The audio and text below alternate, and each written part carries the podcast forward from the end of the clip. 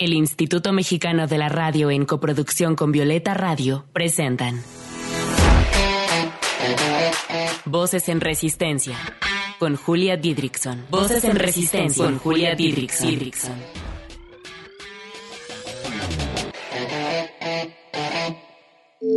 Voces en Resistencia. Un espacio para compartir la lucha de las mujeres que de diversas maneras han transformado este mundo en un lugar más libre para nosotras.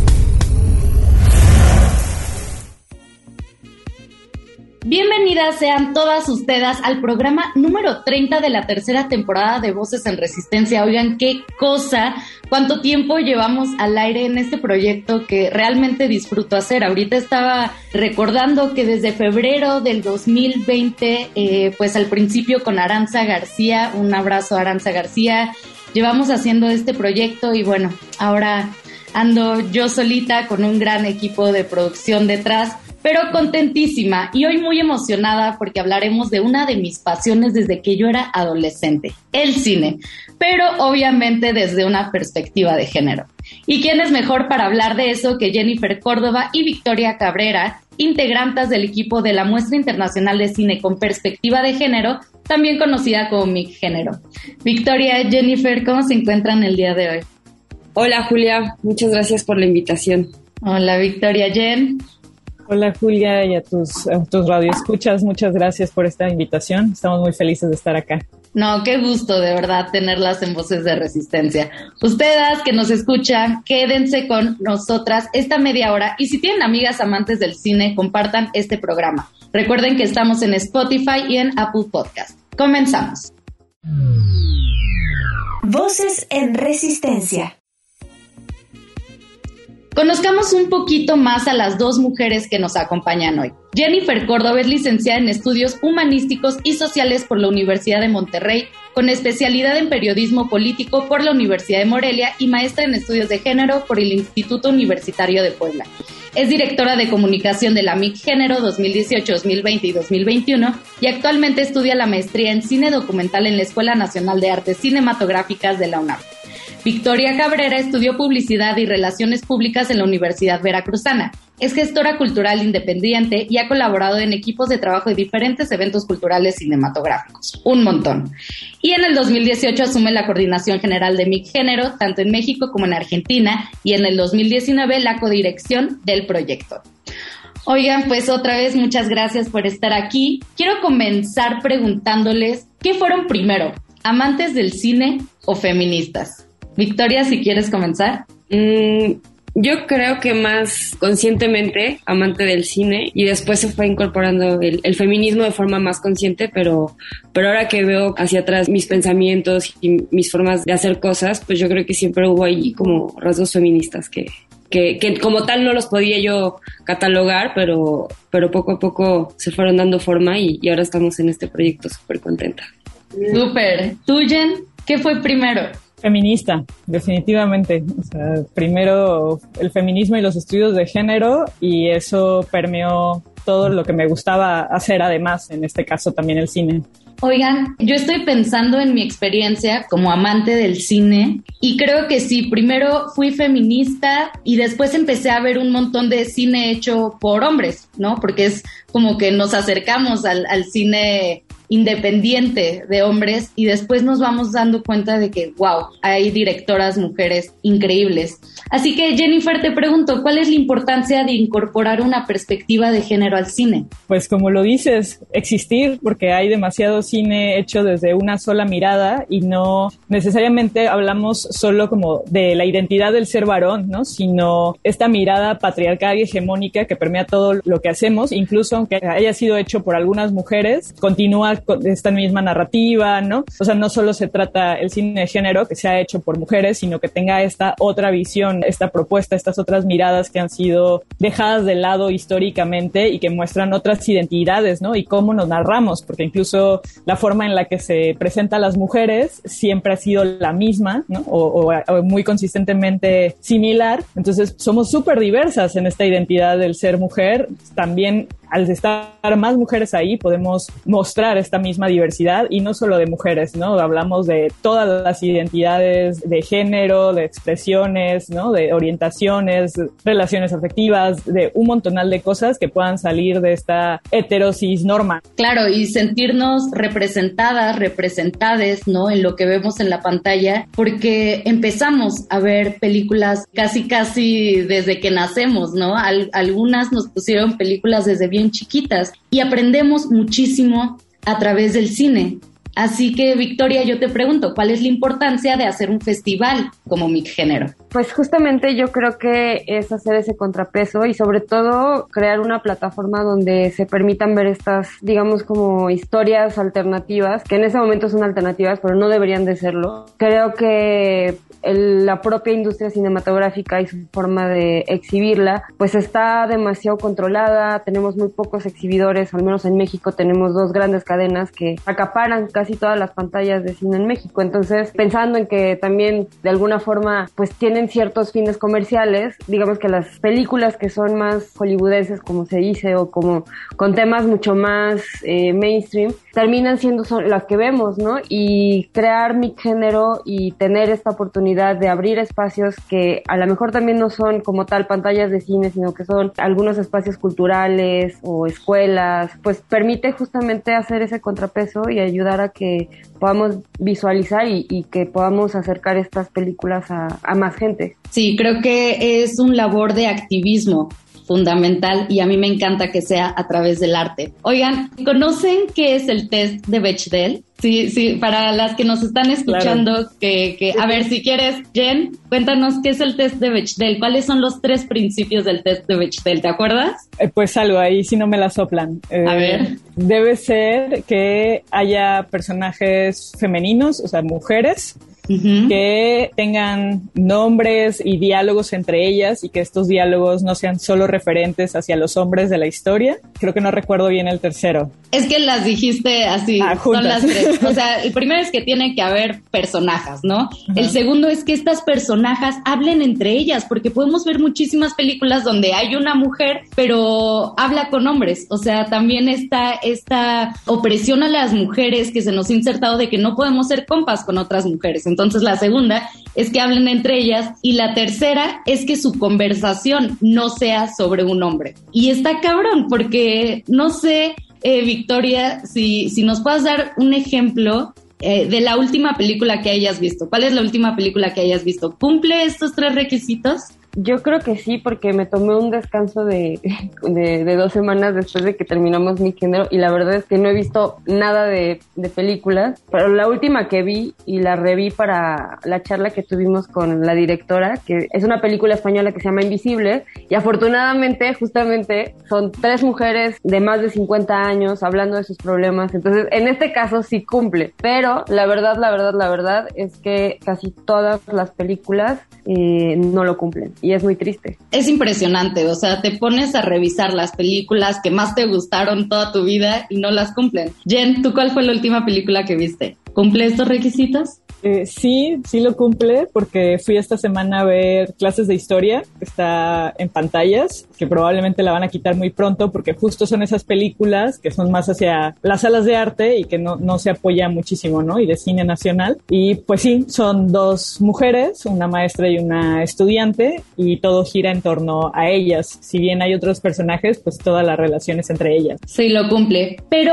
también pensando un poco más a fondo, o sea, sí son tres características que podrían mostrar la brecha de género, pero no por ello las hace feministas, ¿no? O sea, como que pasan ahí un, un clic así de, bueno, está bien, al menos hablan entre ellas, pero no por eso las hace feministas. Así que yo invito a la radio escuchas a que hagan este test. Oigan, vámonos con algo de música, como siempre elegida por nuestras invitadas. Esta canción es de un grupo argentino que me encanta, Sudor Marica, que ya lo hemos escuchado anteriormente en este programa. Y saludos a todas las argentinas que escuchan voces en resistencia esto es Venía a sudar. Regresamos. Estás escuchando Voces en Resistencia. Voces que resisten también desde la música.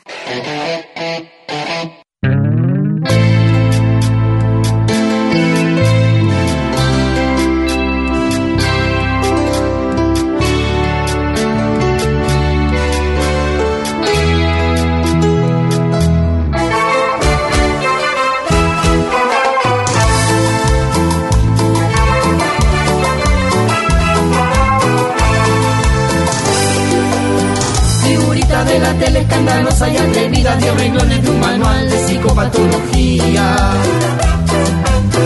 Andan en la mala vida, vergüenza de la familia, ya no nos fumamos tu violencia interpretativa. Despertame cuando muera toda forma de opresión, cuando el macho patriarcal quiera clavarse unas plumas. El estruendo siempre fuerte cuando cae la moral, sin patrón, sin propiedad, milagros soy esta luna.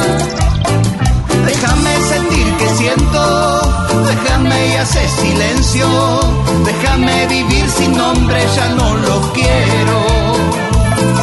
Déjame sentir que siento, déjame y hace silencio, déjame vivir sin nombre, ya no lo quiero.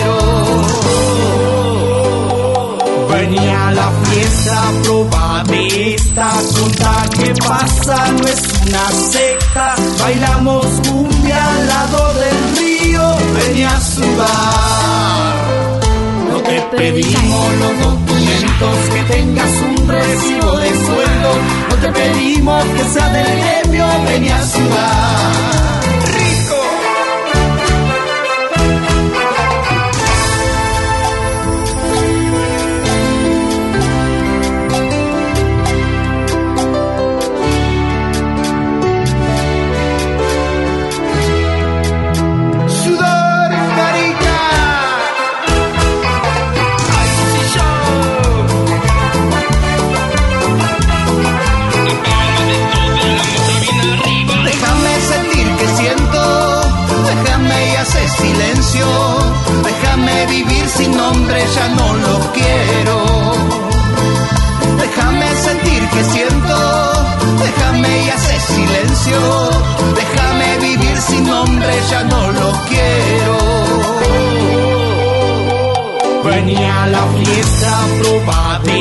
De esta junta que pasa, no es una secta. Bailamos cumbia al lado del río, venía a sudar. No te pedimos los documentos, que tengas un recibo de sueldo. No te pedimos que sea del gremio, venía a sudar.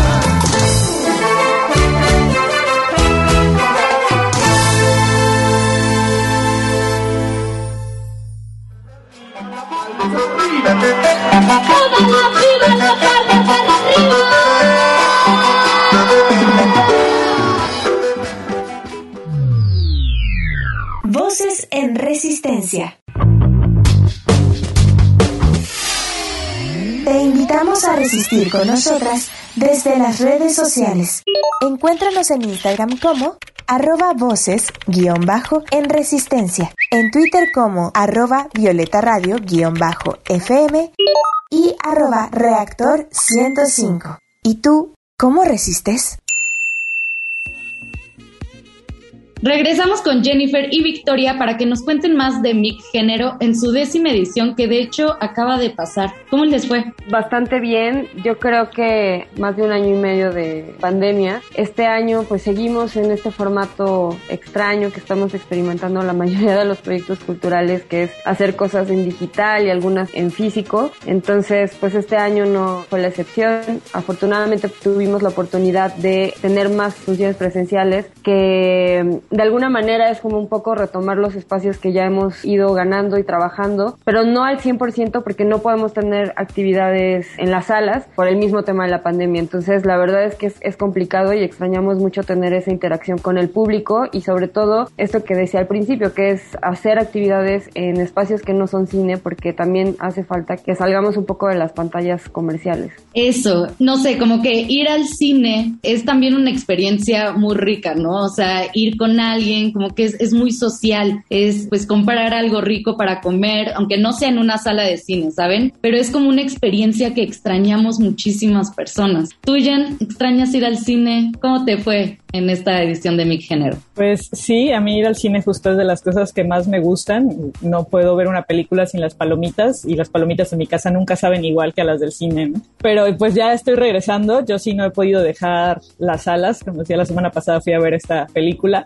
Pero en cuestión también de lo digital, creo que ha sido un aporte muy importante, ¿no? Muchas personas que justo no estaban acostumbradas a ir a ver estas películas, ¿no? O sea, que incluso llegas al complejo y no te llama la atención discriminación o justo hay ya como cierto rechazo a la palabra género, ¿no? Que se ha generalizado, que de entrada la descartas, ¿no? Y cuando estás en tu casa, está en una plataforma, que estás buscando, como hay tanta oferta, ¿no? Creo que te das más la oportunidad de, poder ver otras cosas. Y también pues para muchas personas, nos, o sea, parte de nuestras proyecciones son también de disidencia, ¿no? Esquizofenérica. Y hay muchas personas que pues por una u otra razón siguen viviendo en este llamado closet, que, que se vuelve un riesgo ir a estos espacios a compartir por todos los contextos que puedan estar pasando. Entonces que desde sus lugares seguros pueden acceder a estas películas sin sentirse miradas, mirados, mirades, ¿no? Sin, sin sentirse en este juicio. Entonces creo que la parte digital nos ha aportado muchísimo también y pues este año estrenamos plataforma, ¿no? Desde Mi Género TV estuvimos teniendo las proyecciones del 15 de agosto al 5 de septiembre y pues creo que muchas personas pudimos disfrutar eso, esta programación a la que a lo mejor no tenemos acceso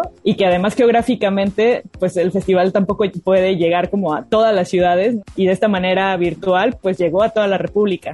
Entonces el Mi Género TV, la forma virtual, ¿va a seguir? O sea, ¿planean que siga siendo así aunque se disminuya la pandemia en los siguientes años? Pues yo creo que sí, o sea, definitivamente creo que ya había una tendencia en los festivales de cine y en general en los proyectos culturales a hacerlos digitales para justamente abarcar otros públicos. Entonces, yo creo que con esta aceleración que tuvimos que hacer para incorporarlo a todos los proyectos y, justamente no perder presencia y seguir haciéndolos, porque al menos el año pasado era la única forma de hacerlo, y ya experimentando las plataformas, porque en nuestro caso particular hemos experimentado dos plataformas, una digamos externa y esta propia que bien decía Jen, en Mi Género TV, que planteamos este año. Yo creo que seguiremos haciendo las proyecciones de manera digital en Mi Género TV en otros años y a lo mejor para tener algunos ciclos no pertenecientes como tal al tour, sino a lo mejor específicos en otras fechas que podamos tener alguna colaboración. Entonces creo que también es una muy buena forma de tener nuestro propio espacio digital y, y controlarlo y también poderlo acercar a más personas, como bien decía Jenny.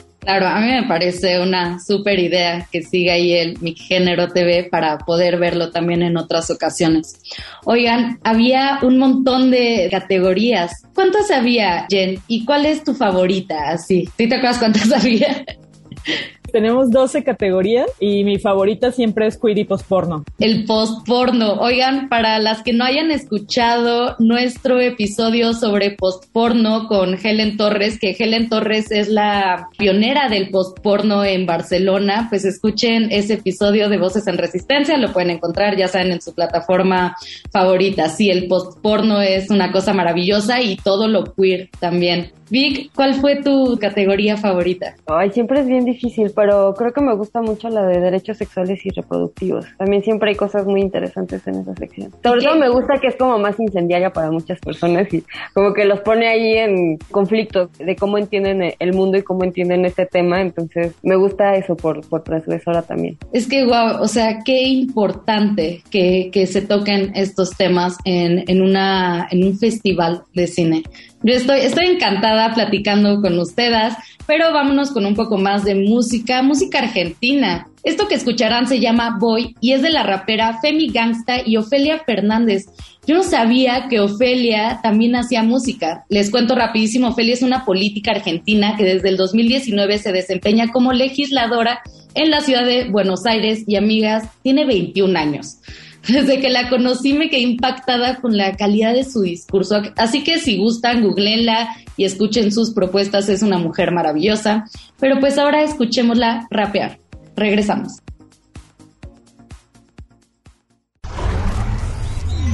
Estás escuchando Voces en Resistencia. Voces que resisten también desde la música.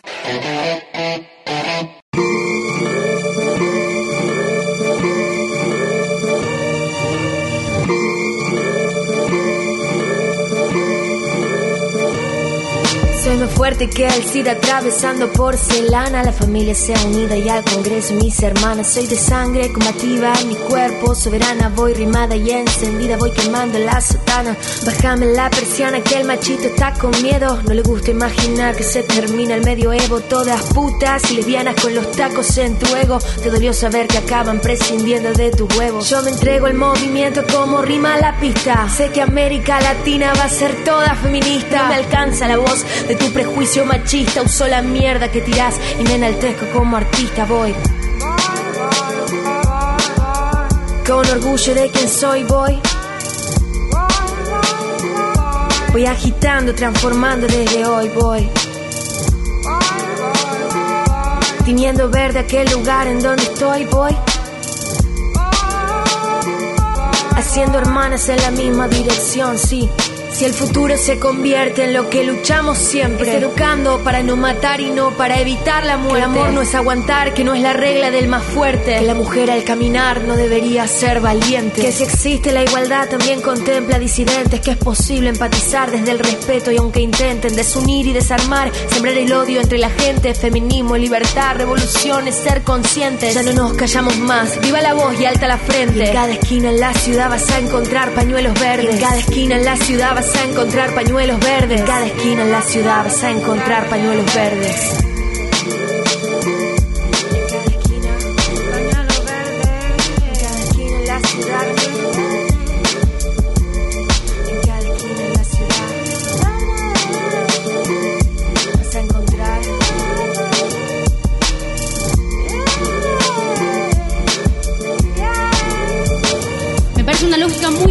Perversa en 2018 tener que explicar por qué está mal violar y por qué entonces ser violada significa algo. Nos abusan hasta veces en nuestras propias casas. Es evidente que en esa etapa de nuestras vidas la información, si no es poca, es nula y sobre todo muy tendenciosa. ¿Dónde están todos estos defensores de la integridad, la vida y la moral cuando estamos en verdadero peligro? Mujeres pobres y varones trans están muriendo. Salimos a las calles y hombres de 60 años nos dicen no muy amablemente que nos quieren llevar a sus casas. Tenemos relaciones violentas, con celos, golpes, puteadas. Salimos a la noche y nos ponen drogas en las bebidas. Estamos cargados y cargadas de estereotipos y el amor solo existe en las góndolas que nos ofrece la televisión. Amaremos heterosexualmente, monogámicamente y por el resto de nuestras vidas o simplemente no amaremos. Por una sociedad más justa no la voy a construir hablando de mí mismo. Voces en resistencia. Jennifer, Victoria, ¿qué es 100 horas de activismo? Porque sé que mi género no solamente es proyectar películas, también tienen otras cositas. ¿Qué es esto? Pues creemos que la proyección de las películas debe ser nutrida también con el diálogo y nos encanta pues hacer esta muestra con la ayuda, con la colaboración siempre de organizaciones, de sociedad civil, de activistas y entonces abrimos convocatoria generalmente para invitar a sumarse justamente a donar una hora de su tiempo para comentar en relación de una de nuestras películas de la selección oficial. Es decir, eh, las personas se inscriben o quieren participar o les invitan y les mandamos una película previamente de nuestra selección y hay un día que hacemos esta charla. Antes solíamos hacerla justo al terminar la proyección en las salas, en los espacios, entonces con las personas ahí presentes se armaba súper rico este diálogo, justo con lo que acaban de ver y te ayuda como a procesar otras cosas, a sacar estas dudas, obvio desde la expertise justo de estas personas invitadas que traen este bagaje, ¿no? Experiencial y académico y pues van desmenuzando y van platicando en el asunto, ¿no? Y ahora pues lo hemos estado haciendo el año pasado y este a través de transmisiones en vivo, justamente como decía Victoria, pues no podemos estar haciendo las actividades presenciales, pero ahora están llegando, ahora sí que por transmisión en vivo a todo el mundo, a cualquier persona que pueda sumarse o quiera sumarse a esta conversación, pueden ver la película previamente en nuestra plataforma o, después y vienen y platican sobre este tema. Claro, porque ver cine no se acaba cuando termina la película, sino que generalmente y sobre todo este tipo de películas pues propician a, charlas muy interesantes y a reflexiones muy interesantes.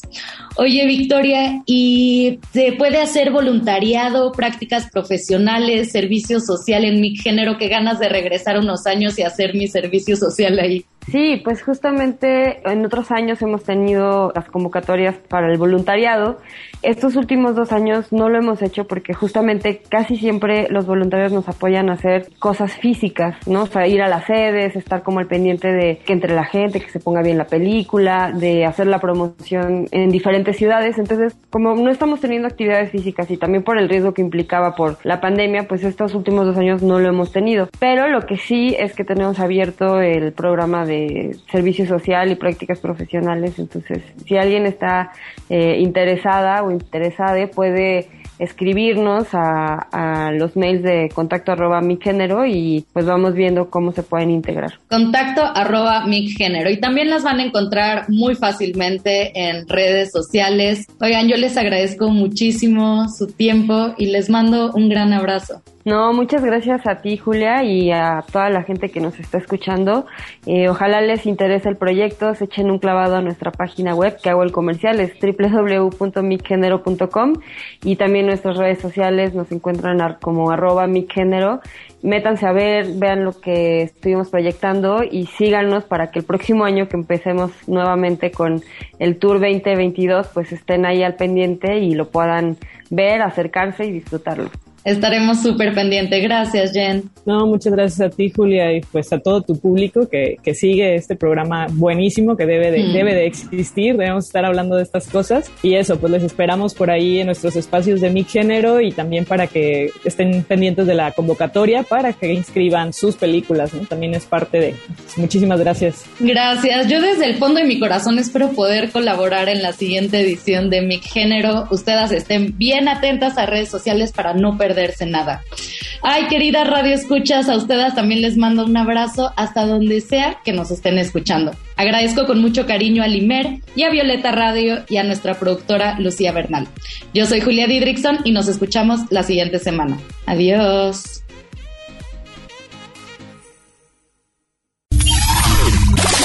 Resistamos juntas. Desde la creatividad, la lucha, la sororidad y la ternura. Esto fue Voces en Resistencia. Hasta la próxima. Voces en Resistencia fue una coproducción de Violeta Radio y el Instituto Mexicano de la Radio. Voces en Resistencia.